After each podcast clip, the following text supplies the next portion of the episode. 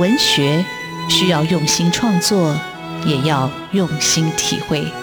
主持人廖志峰与新时代作家的访谈，带您探索台湾新风景。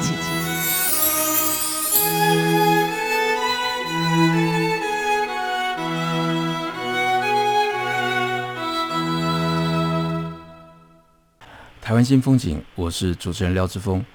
台湾新风景，台湾新风景，让我认识台湾新时代的作家，看见台湾文学的新风貌。我们的岛故事依然继续书写。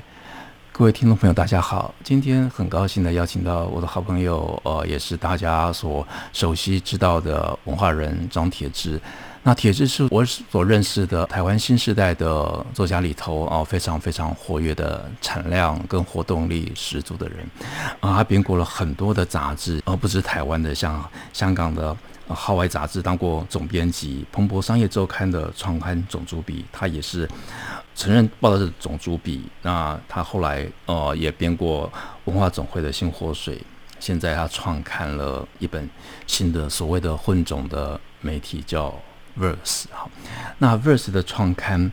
呃，是在去年的八月创刊的时候，那时候疫情已经稍微平缓了，但是没想到经过这一年，疫情又开始了。那刚好整整的一年，那 Verse 也成立了一年，所以我们今天借这个机会来请铁志来谈一谈这一段的心路的历程，跟 Verse 这个杂志它所要展现的内容方向跟。企图，以及他自己对这本杂志的期待。那铁志好，哎，志哥好。啊，铁志，你先跟朋友介绍一下，为什么你对杂志情有独钟？为什么你会创办一本这样的一本杂志叫《Verse》，而且还居然不是中文的名字？这是两个问题啊，不过也的确相关。就第一个问题是为什么对杂志情有独钟？那我们都知道，像志峰跟我们都有点年纪了吧？就是在你比较年轻啦，我想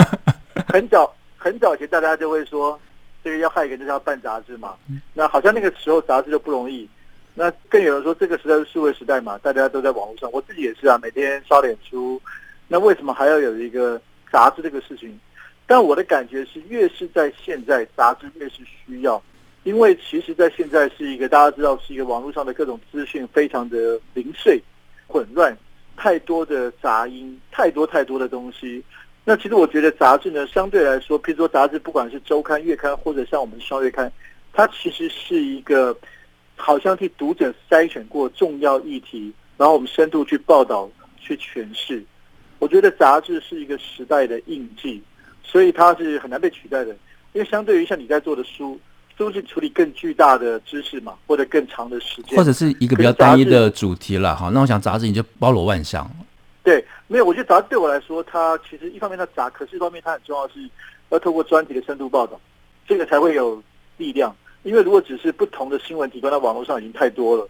所以我觉得能够活下来的，包括我们自己想做的，都是深度报道。所以像我们的每一期封面故事，大概就做八十页哦，杂志大概有一百八十页，是，那就一半是封面故事的大的议题的探讨，就是比较当代重要的文化议题、文化现象。那另外一半呢，就是不同的，我们认为。诶，在这段期间里面，你一定要知道的故事，那我们也都是用六页到八页的来报道，所以我觉得这样的深度报道才有可能被留下来，那才能去抵抗这样一个就是破碎的时代。我们也把自己当做一种慢新闻的实践，所以我是双月刊嘛，对，你用两个月去慢慢做一个题目，编辑、摄影、采访，我们所有都是自己采访，然后用很好的摄影。也花很多心思在设计上面，所以也看起来是非常的美观。希望有一种特殊的美学的气质，结合深度的报道。对，因为铁志在创刊的时候，我就订了一年，因为我觉得对这本杂志我真的非常的期待。那我拿到这本杂志的时候，我的确也有惊艳的感觉。那我的经验就是，第一个在于它的整体的，它除了主题的定位跟它的一个呈现，我想它的设计、摄影、编排非常非常的。用心，而且它又展现出一种新时代的那种特殊的一种美学的美感。那我觉得对我这一代的编辑来说，已经哇，就是清新的，然后但是又有一种惊艳的一个感觉。那其实我很好奇，当你在第一年的时候，你这个六个主题啊，封面人物的六个主题是已经都设定好了吗？还是说，哎，你没有人、嗯、啊？没且战且走，且战且走。但是我感觉你每一个主题就非常的用心，看你抓那个封面人物，你拍摄影跟那个访谈，我觉得那个力度都很够。这个经验跟你过去的经验有什么样的一个借鉴的地方，还是你重新去出发跟思考的？啊，这个是好问题。呃，其实就是我觉得是过去的累积了。那一方面是内容上。譬如说，我想说，呃，我们如果想要做的是一个为什么叫混种的文化杂志？因为我觉得台湾并没有一个类似的媒体，就是我们有很多专业的，像文学杂志很棒啊，有艺术的啊，有摄影的，是就不同专业领域的。可是我觉得比较少一个不同领域的，让大家可以跨界。所以我也希望，哎，喜欢很潮的、很酷的，喜欢文创的人可以来看文学。那文学杂志也可以来看关于艺术的题目。所以我们希望做这样跨界。那这个跟我经验，像你刚才有提到，在香港的号外有一点关系。这号外那时候就是一个蛮跨界的一个月刊，每一期我们当时就设定要讨论一个这个城市重大的文化议题，它可以是时尚，可以是文学，可以是土地正义。好，那时候我们做了很多的题目，所以这个是那个经验的累积之一。而且那时候也常用一些明星做封面，可是我觉得明星我们把它当成文化现象，所以我们希望去写明星，比如说我找作家去写深度的 profile 人物。像我们这期做邱泽大明星，就找诗人崔春华来写。其实国外经常这样做，但我觉得台湾比较少。好像明星就只有八卦，但我觉得不是，明星也是表演工作者嘛。其实应该写出他的深度哦。所以这个是在号外的一些经验。那我上一本《星火水》担任统笔，它是一个双月刊，所以它的工作节奏对我现在也是有一点参考。那甚至我在数位时代工作过啊，像你刚刚说《彭博商业周刊》，对，那这个就让我觉得说。其实你看，我刚刚提的，就是我们过去有专业的财经杂志、文化的，可是比较少一个混种。所以在现在这个 Verse 里面，我们就有新的关于商业的报道。那我当然我指的商业是文创产业，就出版业啦，就电影产业啦，我们希望有一些深度的，不只是谈创作，也谈这个产业的状态。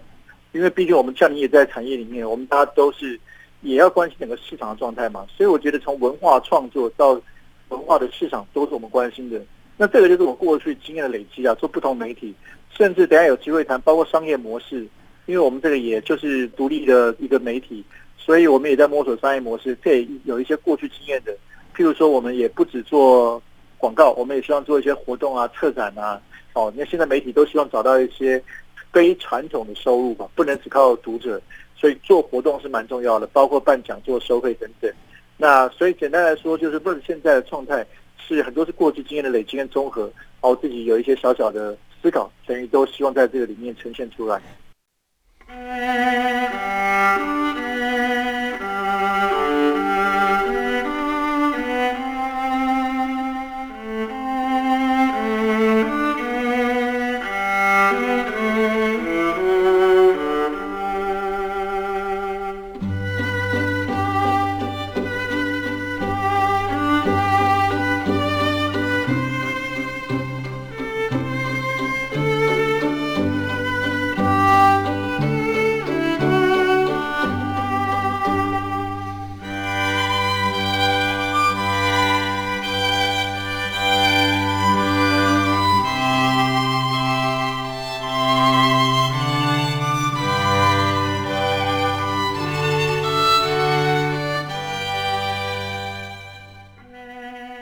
也是从那个星火水到呃这个新的杂志《热史》，我第一感觉是那时候星火水出来的时候，我突然觉得自己老了，是因为我觉得我那个眼球就有点不晓得怎么样摆在那个阅读的一个轴线上面，但是它其实就是会一直刺激你去跟，好像你的眼球有个新的一个吸引力，然后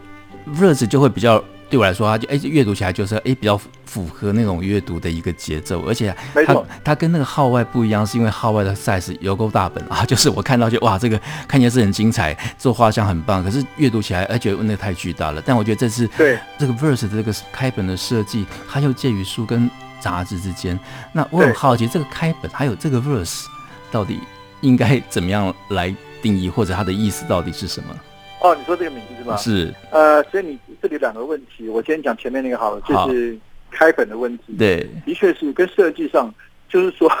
所以我作为一个超级巨大的媒体，长相就巨大，就是你刚刚说的号外。很不方便啊。那那是他的传统。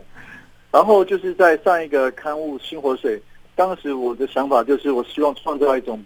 比较不一样的视觉的感受啦，就是有一点实验性。那那时候我们就参考一些日本的杂志，像《Studio Boys》，因为我觉得台湾现在大家已经有一种这个，譬如说以文青设计杂志来说，有已经有一种美学，比如说比较白色的啊、淡淡的、清淡的啊，是比较清新的。但是我就希望创造不太一样的，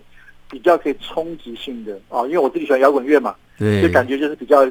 跟设计讨论，希望比较摇滚的。那我觉得那个时候有一点像是要去搅动这个市场，搅动大家的看的习惯。所以就像志峰说，他的确有的时候月子上可能会有一点点挑战，因为我们当时把它当这个艺术创作，它可能是有挑战。那当我要做 Verse 的时候，我就换一个，我希望这是一本给大人的文化杂志，所以我希望它是更爵士一点，而不是摇滚。所以我们就希望它是成熟优雅，但还是有一点点的前卫跟实验性。但希望它是阅读起来是比较舒服的哦，有这种大人感，所以这个在美学上。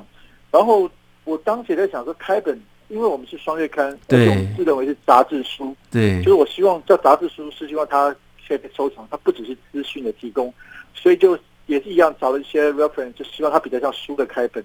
那如果你看就今年比去年我们改版过，就更小，更像书，便于期待，因为我很喜欢这样的 size。那至于这个杂志的名字叫 Verse，V R S E。说实话，要创办这个刊物的时候，想了很久，想破头，想不出来，想了很多的名字跟大家讨论，都很难有一个觉得很大家都喜欢的。那后来是灵机一动啊，就看一个电影，嗯、你可能也看过《春风化雨》啊，对，我好喜欢那部电影。罗宾威廉斯对一个老电影，对，它里面有一本书，就学生偷偷读一本书，叫做什么什么 Verse，我忘了，就是一本诗集嘛。那当时那个字就打到我。哎，我觉得很有趣，因为我反而没有注意到这个书名，但那个电影跟音乐我都非常非常的喜欢。对，然后他那个，因为那个 verse 本身这个字是诗集嘛，对，或者是它有很多人，他也是它是韵文，其实韵文是就歌或诗的一段。对，那我就觉得很美，就是说，嗯，如果我们是双月刊的话，就是一年有六本，如果每一本都是一个像一个段落一样，那我组合起来就是一首这个时代的诗歌，我觉得意境很棒。然后这个字也有一种神秘的感觉，所以当时就试试看。虽然不一定大家都认识这个，但我觉得感觉蛮好的，而且又有那个深刻的诗文、诗跟文的意涵，符合我们想要推的这样一个文化的意义，所以就试试看这个。是，那我就很好奇，你你这个希望它是一个比较大人的读物，可是我看你里头访谈的那个。说真的，里头访谈的人对我来说都很陌生，但是我刚好借着你的杂志去认识这些新时代的创作者，或者是各界的精英。那我觉得从他们身上，我也都得到有不同的一个视野跟开展。对，所以你的年龄层一开始的设定是有大概落在哪里吗？这个问题非常非常重要。呃，第一个，我们希望，其实我一开始我就希望是，其实我觉得我们做媒体都希望推动社会的对话。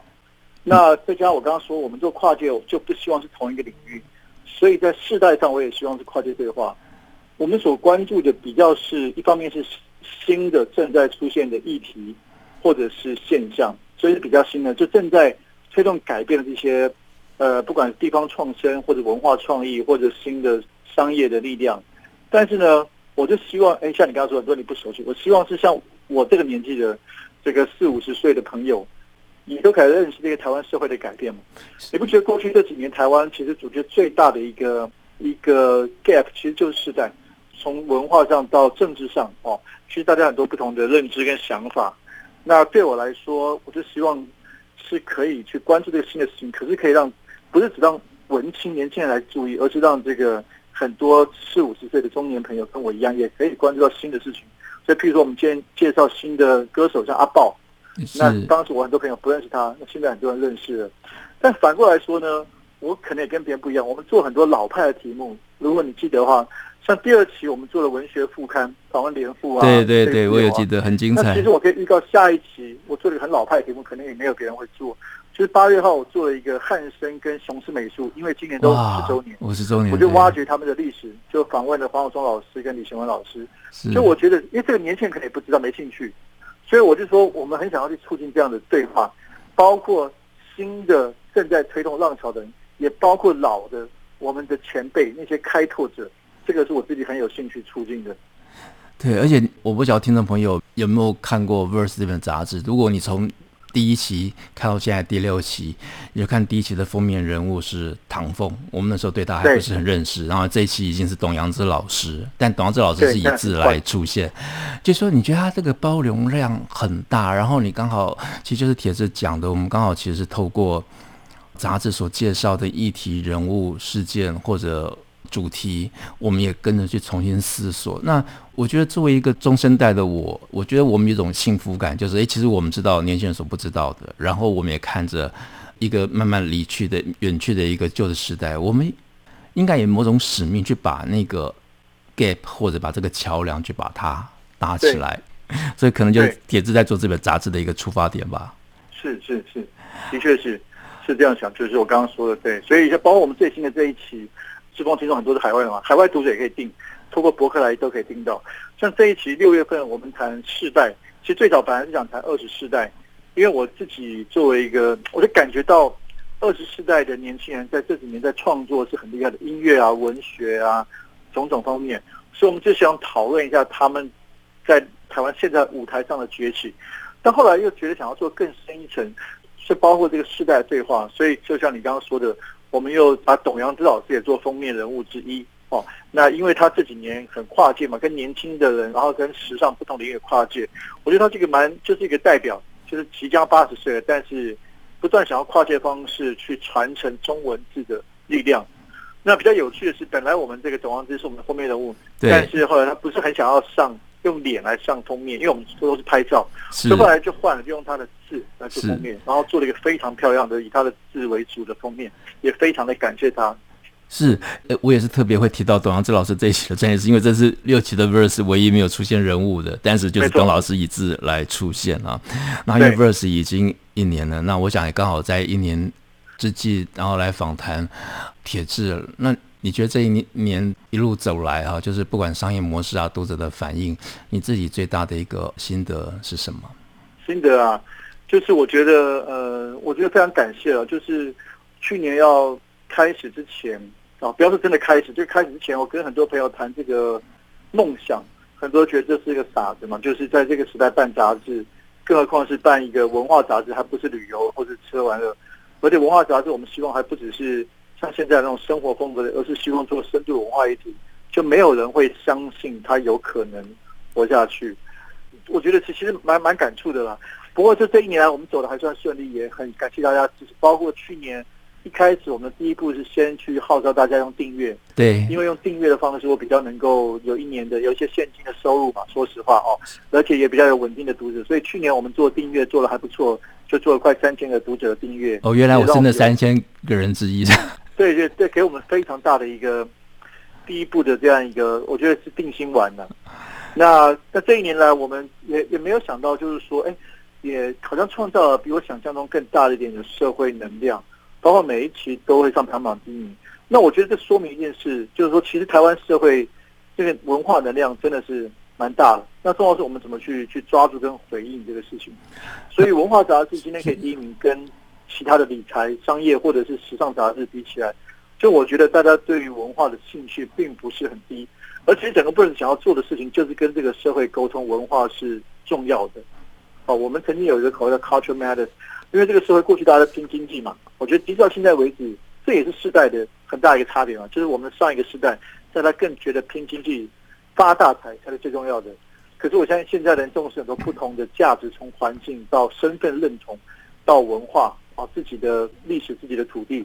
所以我觉得我们想要沟通这个事情，那某一个意义上，哎，也还算是不错的成绩。那第二年当然能不能继续的走下去，才是更大的考验嘛。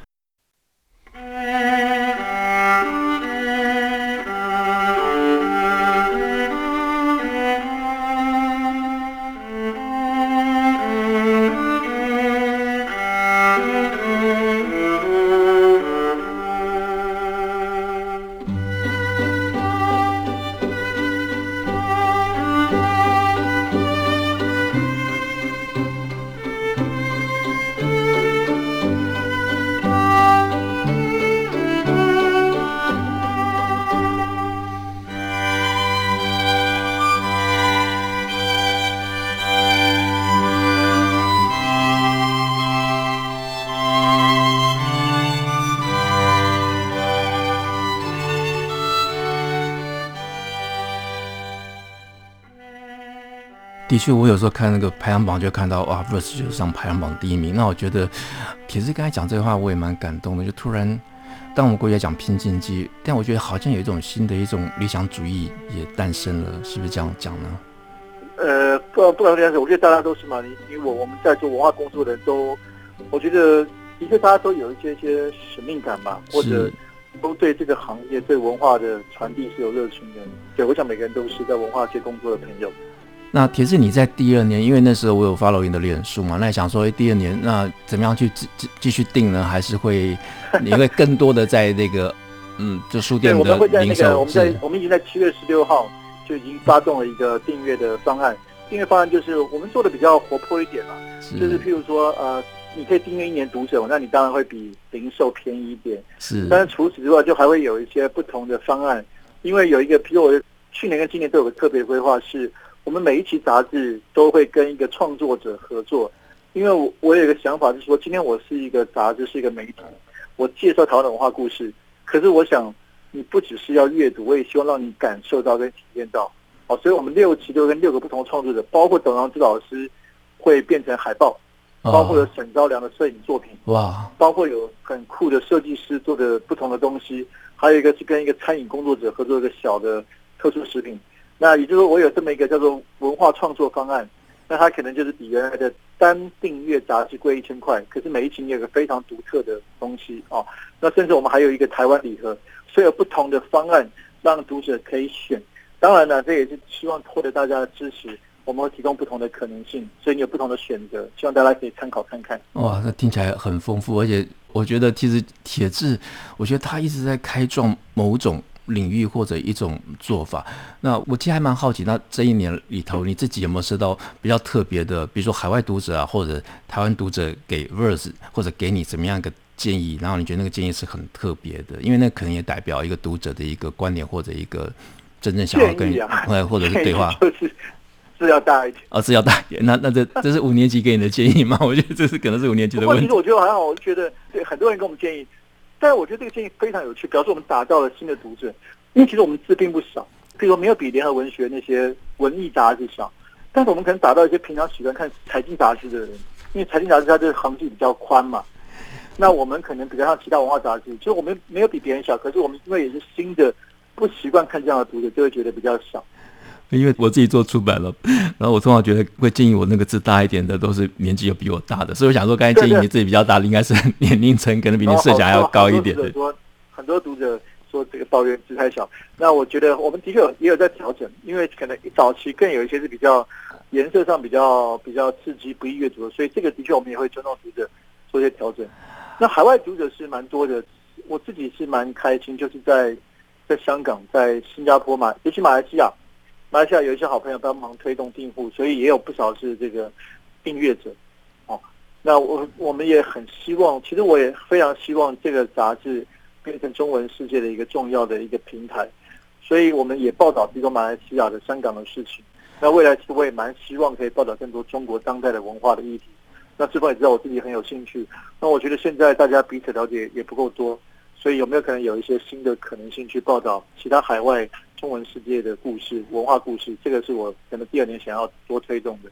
呃，铁子，我记得铁子在这本杂志的创刊的时候，他写了一篇文章啊，他说：“没有冒险就不会看见新的道路。”那我隐隐感觉这个新的道路就在眼前了。那像我看 Verse 每一期，我觉得比如说他写基隆，基隆是我居住生活的城市，可是我就想，我其实也没好好的去认识。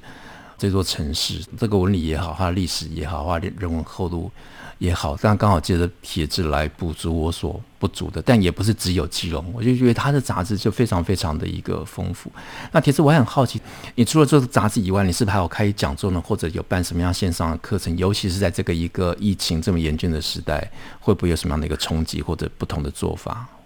呃，的确，我们本来五月底疫情开始前，我们去规划一些活动。那包括本来五月的封面人物曾丽君、刘克襄有一个座谈谈旅游、行走台湾都被迫取消了。那现在当然必须很多的改变的措施，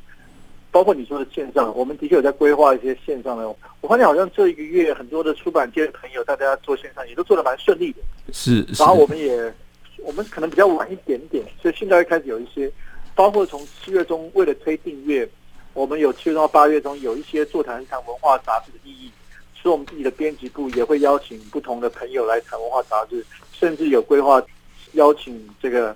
大陆、香港、马来西亚的媒体朋友一起在线上。我觉得线上的好处就是可以跨国界嘛，这个是我想要发挥它这个长处，一个跨国界的这样一个交流，其实是我们想要透过线上来做的事情。啊，不过我自己还是很喜欢线下了。我觉得线下实体活动的感觉，人跟人聚会，像我跟你好久没喝酒，对不对？对。我觉得人跟人的聚会还是不太一样温度，所以我觉得在下半年我们可能会双方面并进吧。一方面透过线上做更多国际交流，一方面如果疫情许可，也希望可以恢复一些线下的活动。对，因为我其实因为今天要访问铁志嘛，那我昨天又把铁志去年写的文章拿出来看，我想说去年他写的时候。八月那时候，我觉得，诶，瘟疫应该平息了，没想到这个瘟疫又再来了。就是事件的事情的变化，真的也很难说。所以，变成在面对这个冲击的时候，哦，文化产业其实有它自己的应变，那有它的一个辛苦。那铁志，你有遇到比较迫切的这种哦，比如说在运作上，商业模式是运作上的一个困难吗？还是还可以？对，还是还可以调整过去？困难 一直都在啊，就是说，呃，说实话，这样，因为我们是一个。在商业市场上求生存的媒体是，那我们卖的很不错，就是读者很支持是。但是譬如说广告这方面是比较弱的啊，我自己以前也没有做过这一块是。然后我们对广告的这个生态也不是那么熟哦，说实话，所以包括我找这个业务也不是很顺利，就是来来去去的，我们并没有一直找到很有，所以广告是蛮辛苦。那我现在作为老板，作为杂志社长，当然社长就像你一样 要去开发业务嘛，所以我个人就啊。就从这个做去跟编辑采访到去跑广告啊，如果有朋友介绍某某人有兴趣，我就会去提案啊什么。所以这个是蛮蛮辛苦的。